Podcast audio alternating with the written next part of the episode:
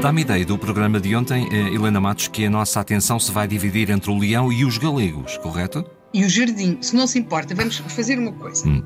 Nós vamos deixar o leão a ser transportado do campo pequeno em Lisboa para uh, a Zona da Estrela pelo tal grupo de galegos. Esta viagem aconteceu no dia 4 de maio de 1869 e dizem os jornalistas, mas como sabem, quem assistiu à cena há sempre muito exagero nestas coisas, que o percurso terá demorado ao todo sete horas. Bem, temos de ver que é preciso carregar, o, acondicionar o leão, a calcular a segurança do leão e de quem o transporta, tudo isso, mas sete horas. Nós vamos mais uma vez eh, chamar aqui a atenção para o seguinte: Lisboa, em 1869, não tem um jardim zoológico.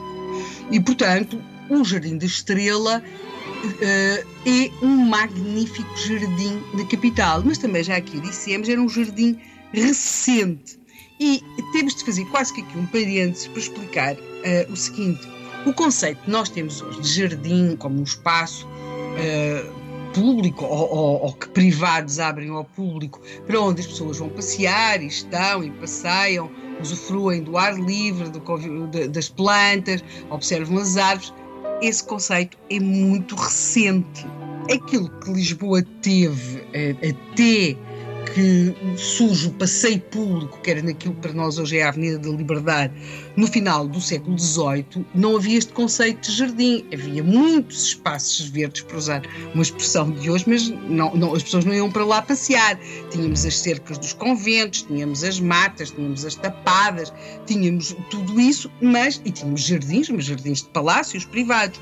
Portanto, esta ideia de haver um espaço para onde, onde qualquer um podia entrar para beneficiar desse convívio com a natureza eh, não, não, não existe uh, de, uh, tal como nós o entendemos hoje. Como já disse, vai aparecer o passeio público no final do século XVIII, um, é, é, ainda uh, concebido durante o tempo do Marquês de Pombal e depois vamos ter, no século XIX, quando se dá a extinção das ordens religiosas, uh, aquilo que se chamava a cerca do convento de Beneditino da Estrela foi comprado por um privado. Como acontece geralmente nestas coisas, pois o terreno muda de mãos, o privado que era muito endinheirado em 1834 deixou de ser e os terrenos acabaram propriedade da Câmara Municipal de Lisboa, que deu por eles assim uma quantia bastante muito significativa. A ideia, estamos a falar aí já em a ideia de ali fazer um jardim vai aparecer em 1842. Bem, mas uma coisa é querer fazer-se um jardim, outra coisa é ver dinheiro para fazer o jardim. A Câmara ficou de facto com o terreno, mas uh, sério, sério, é que durante muito tempo a única coisa que lá cresceu, ao que parece, era favas e cevada. Porque não havia dinheiro para mais. Em 1850, também, à para lá da falta de dinheiro, também havia uma grande instabilidade política.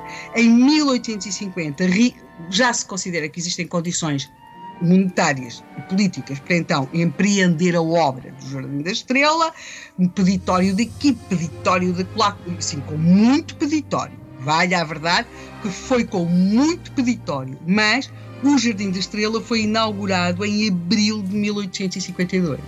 E a, a enchente foi grande, as pessoas gostaram imenso do espaço, corriam ao espaço, até descrições de que às 5 horas já custa andar às 5 e meia já ninguém anda e às 6 andam uns pelos pés dos outros. Portanto, que bela descrição. Sim. Agora, o Jardim da Estrela vai, vai realmente revelar-se um espaço que as pessoas gostam muito de frequentar. Além disso, tem muita animação. Uh, há muitos, há corridas, de, há fogo de artifício, há quermesses, há, há, há, há, muitas festas de caridade. Portanto, ele vai logo, no Jardim da Estrela vão acontecer um conjunto de atividades que levam a que as pessoas o procurem. Agora, aqui quando estava a falar do processo de criação do Jardim da Estrela, eu fui referindo, é um jardim público que nasce com muitos contributos privados. E é aí que nós vamos chegar aos nossos leões, porque cada um dá o que pode e quem pode dar leões, dá.